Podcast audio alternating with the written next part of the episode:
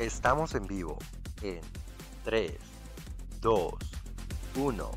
Esto es Transconic. Hola, hola, yo soy Mariana Molina y les doy la bienvenida a este espacio llamado Transconic, en el que vamos a hablar, discutir e informar sobre los temas relacionados a la diversidad de identidades de género y, por qué no, aprender y a construir cosas que por ahí inconscientemente tenemos y que muchas veces no nos dejan avanzar como sociedad. Así que hoy les traigo en esta ocasión la entrevista a Miss Gigi Potions, que se define a sí mismo como una persona no binaria y al cual le doy la bienvenida para que se presente un poco. El micrófono es todo tuyo. Hola, mi nombre es Gigi Guerrero Paredes, soy maquillista y estudio Administración de Empresas en Nodenar, soy de Pasto Nariño. Y sí, ese es el tema que estaremos tocando el día de hoy con Gigi Potions, la identidad de género no binaria, con una serie de preguntas de las cuales él nos dará su opinión desde su experiencia. Bueno, para dar apertura a este podcast, empecemos discutiendo sobre una serie de preguntas generales sobre el tema. Para ti, ¿qué significa la identidad de género? Uno, no puedo hablar por las demás personas, porque el género es algo de cada persona, es algo individual, es algo que, tú llevas contigo mismo. En lo personal para mí, eh, mi identidad de género es lo que soy, lo que me siento, lo que me considero, lo que, lo que soy, lo que estoy. Es quien soy yo, en totalidad. Estoy completamente de acuerdo, es algo muy propio de cada uno, un proceso y una decisión individual en la cual nadie puede opinar ni dar sugerencias, es algo muy, muy propio. Sabemos que los medios de comunicación y las redes sociales, más que todo en esta época, influyen mucho en el pensamiento de las personas. Tienen un impacto en ellas muy importante, ya sea bueno o malo. ¿Crees que en redes sociales y en medios de comunicación se habla de manera apropiada y transparente sobre el tema de identidades de género? Bueno, que sí creo que se habla de manera amplia, apropiada y transparente sobre el tema de identidades de género. Desde mi opinión, el Internet es una herramienta bastante grande y bastante útil para abarcar estos temas. Sin embargo, no se lo hace.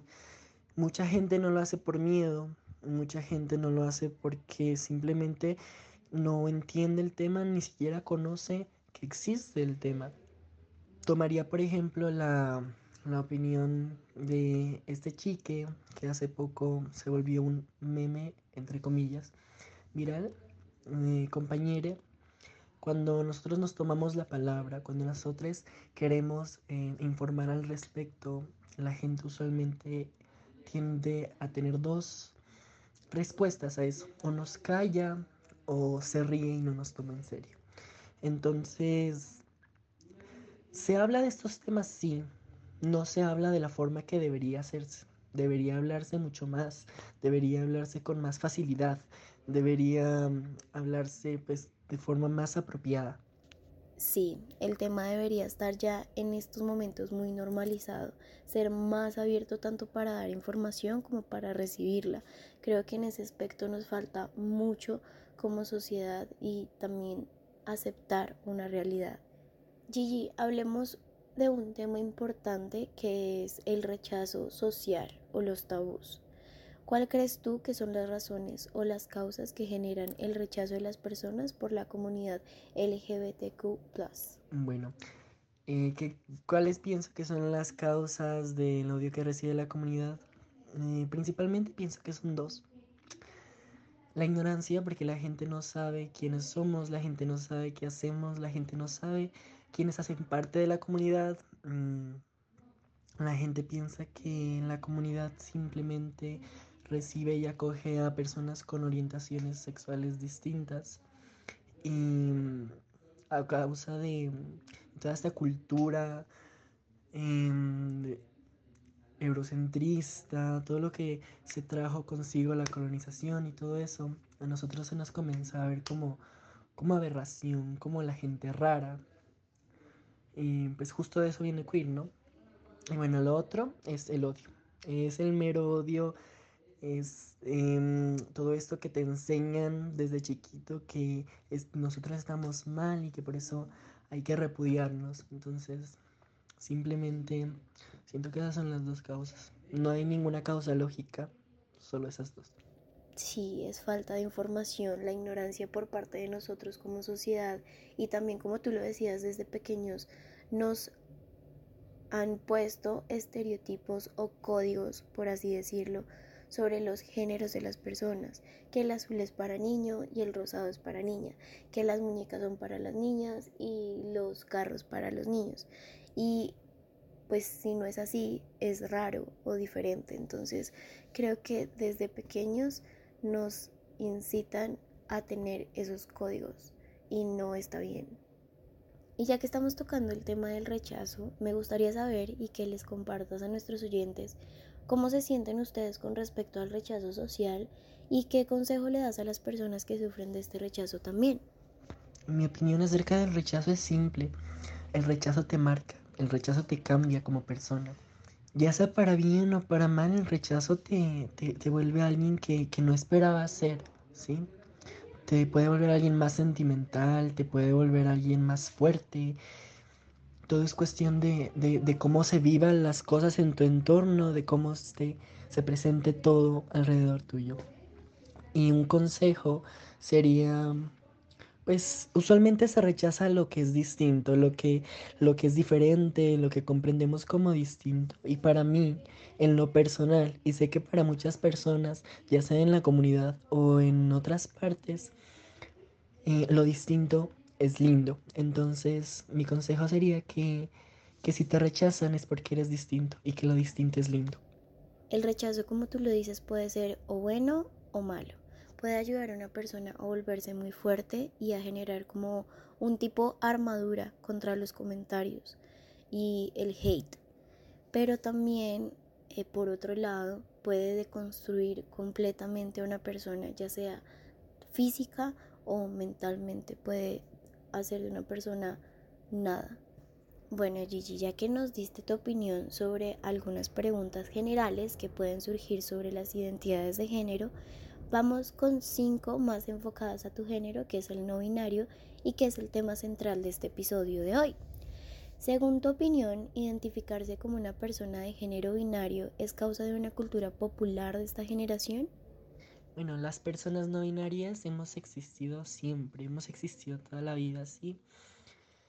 ¿Qué pasa? Que apenas en esta generación se está comenzando a hablar del tema, se está comenzando a nombrarnos como personas Em, te podría decir que, ahora tenemos un espacio un poco más amplio, poquito, pero más amplio. Antes se nos conocía como, como personas, mujeres masculinas, hombres femeninos, pero nunca fuimos eso, simplemente fuimos personas no binarias. Sí, el hecho de que nosotros no sepamos sobre algo no significa que no existiera hace tiempo. Y como ahorita está dándose a conocer la diversidad de géneros que hay en todo el mundo, pues se puede tomar como una cultura de esta generación, como algo popular.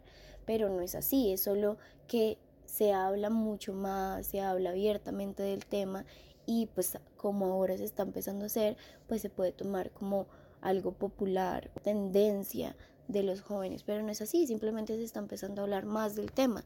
¿Qué te parece si hablamos de un tema importante que son los pronombres, que ahorita están teniendo mucha fuerza en las redes sociales por cómo hacer un buen uso de ellos? Por eso la siguiente pregunta, una persona de género no binario, ¿cómo hace uso de los pronombres hacia él o hacia ella? Una persona de género no binario, ¿cómo hace uso de sus pronombres? Pues como cualquier persona. Em, puede referirse a sí misma y, que le guste que se refieran a sí misma como ella, como él, como ella, con los pronombres de su preferencia, ¿sí me entienden? Em, lo importante es preguntarlo siempre. Lo importante es tener en cuenta que, que, lo que vemos no siempre es lo que, lo que está bien, lo que creemos no siempre es lo que está bien. Entonces, para mí, en mi opinión, es importante preguntarle a las personas cuáles son tus pronombres y según eso tratarlas. Del resto es muy fácil, pues si te dice que, le gusta que le traten de ella, es ella. Si le gusta que le digan él, es él. Si le gusta que le traten de ella, es ella. A veces las personas ajenas a la comunidad les puede parecer un poco incómodo el hecho de preguntar sobre cómo te identificas o con qué pronombres te gusta que se refieran a ti, ya sea por los tabús o por el miedo a no saber cómo preguntar o poder llegar a ofender a alguien. Pero también he escuchado que a ustedes les gusta que o se sienten cómodos cuando les preguntan este tipo de cosas. Gigi, el tema físico es muy importante, pero también muy estereotipado. Que si una mujer se corta el pelo es machorra y que si un hombre se maquilla es amenerado. ¿Crees tú que el look de una persona determina si se identifica con el género no binario? Los looks de las personas no determinan eh, si son hombres, mujeres, si son personas de género no binario, si son travestis, si son dragas, si son... Em, si son nada. Los looks son looks, independientemente de todo. Existen personas con looks estereotípicamente masculinos que son mujeres, eh, que son personas no binarias, y también estereotípicamente femeninas, que son hombres, que no se identifican con, con ser mujer. Entonces, los looks no tienen nada que ver, simplemente son la expresión de tu persona cómo tú te sientes cómoda y cómo se lo muestras al mundo. Cada quien se expresa como quiera, para los gustos los colores, como dicen por ahí, y una prenda, un accesorio o un color no define tu género, simplemente es una manera de expresarse y de expresar lo que a uno le gusta, como uno se siente, con lo que se siente bien. Gigi, aprovechando que tú haces parte de la comunidad y que vives en carne propia el rechazo, las violaciones a los derechos humanos y todo lo que hemos hablado anteriormente, según tu experiencia, ¿qué tipos de violaciones de los derechos humanos sufren las personas no binarias? En cuanto a violaciones de derechos humanos, pues vivimos bastantes. Comenzamos a hablar de por qué no se nos reconoce como personas, por qué se nos obliga a vivir en un sistema donde existe en el sistema sexogenérico donde simplemente existen dos. Y a uno de los dos se nos tiene que, acoplar, olvidando que, no simplemente somos eso, que, somos, que vamos más allá de eso. Desde que no se nos respeta nuestra identidad, nuestra personalidad, todo lo que nos constituye como personas se están violando derechos. Y más allá de eso, eh, cosas que usualmente la mayoría de personas que viven dentro de la comunidad reciben insultos, golpes, agresiones físicas, verbales, psicológicas. Todo esto em, se incluye dentro de las violaciones a nuestros derechos, así como para tomarlo a la ligera. Creo que llegar al punto de una agresión física hacia alguien solo por su género, por cómo se expresa, se viste, luce o habla, es una clara señal de que hay un problema enorme en nuestra sociedad. Según tu opinión y experiencia, ¿qué significa ser de género no binario y cuándo se reconoce a una tercera persona o a uno mismo la identificación como persona no binaria? ¿Qué significa ser género no binario? Pues es una pregunta bastante difícil de responder. Em, es como preguntarte qué significa ser hombre, qué significa mujer. Y a lo que llegaría simplemente sería un montón de estereotipos. ¿Qué significa mm, una persona que es género no binario? Simplemente es género no binario. Una persona es lo que es. Entonces, no tiene un significado como tal. Eh, hay personas que, que son eh, más masculinas que otras, hay personas que son más femeninas que otras, eso no te hace género no binario. Mm, mi género simplemente te puedo decir que atraviesan las barreras entre hombre y mujer. Mm, bueno, yo supe acerca de mi identidad de género desde bastante pequeña, pero no lo comprendí en ese momento. Como te digo, las personas no binarias son, una cosa que se ha comenzado a nombrar apenas. Y, y cuando eres pequeña siempre te introducen a este mundo como si naces, eh, si naces con pene, tienes que tener estas actitudes y tienes que ser varonil y tienes que ser fuerte y el macho. Y de lo contrario, si naces como, con una vagina, tienes que ser femenina, dulce, delicada. Entonces, siempre me di cuenta que, que, que, quién era yo salía como de estas mm, barreras, esos estereotipos. Pero, pero siempre me refería a mí misma como, como una persona, como un hombre bastante femenina. Cuando aclaré estos temas, pues cuando comencé a estudiar al respecto, cuando, cuando me di cuenta que, que, que las cosas pueden ir más allá del blanco y el negro, que hay personas que somos grises. Entonces, cuando era chiquita lo sabía, pero, pero tuve que estudiar bastante, que aprender bastante por mi cuenta, porque nadie te enseña eso, mucho menos en la escuela, para identificarme, para saber quién era yo. Es todo un proceso, sí, es, es buscar quién eres y con quién te sientes cómodo. Bueno, y por último, pero no menos importante, ¿qué consejo le das a las personas que están en proceso de su identificación de género y que les da miedo mostrarse como son? Mi consejo es que actualmente en un mundo que, que te juzga sin conocerte, que, que se basa en prejuicios, en opiniones de otras personas para juzgarte, tienes la plena libertad de, de autoexplorarte, de, de, de, de intentar buscar quién eres y mostrárselos a todos los demás, porque nunca vas a tener contentos a todos. Nunca vas a tener contentos a todos. Y el no tener contentos a todos es tener la libertad de, de ser como tú eres, de ser quien eres, sabiendo que desde que tú estés bien, desde que tú estés feliz, los demás van a dejar de importar. Excelente consejo. Muchas gracias Gigi por brindarnos la oportunidad de compartir este espacio contigo y nuestros oyentes. Para dar por finalizado este episodio con el que esperamos que hayan aprendido un poco más sobre el género no binario y hayan podido interactuar con nosotros por medio de nuestras redes sociales en Instagram como transconic.magazine y nuestro hashtag en Twitter Aprendamos Juntos.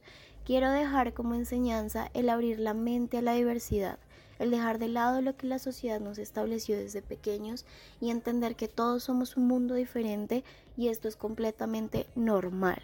También que no somos nadie para juzgar a alguien. A Gigi lo encuentran en Instagram como arroba EV31 raya al piso Gigi. Recuerden que Transconic es un espacio en el cual se habla y se tocan temas sobre las identidades de género y la comunidad LGBTQ. Nos vemos en un próximo episodio con más información para ustedes. Gracias por acompañarnos. Yo soy Mariana Molina. Chao, chao. Bueno, no sé si con este episodio usted reflexionó, cuestionó, replanteó, eh, deconstruyó, pues todos los verbos terminados en o en pasado, pues pretérito perfecto. Ah, mentiris. Em, pero lo importante es que recuerde que Transconic es un espacio en el que se habla y se discute sobre temas relacionados con la comunidad LGTBIQ Y no siendo más, nos vemos hasta un próximo episodio. Chao, chao.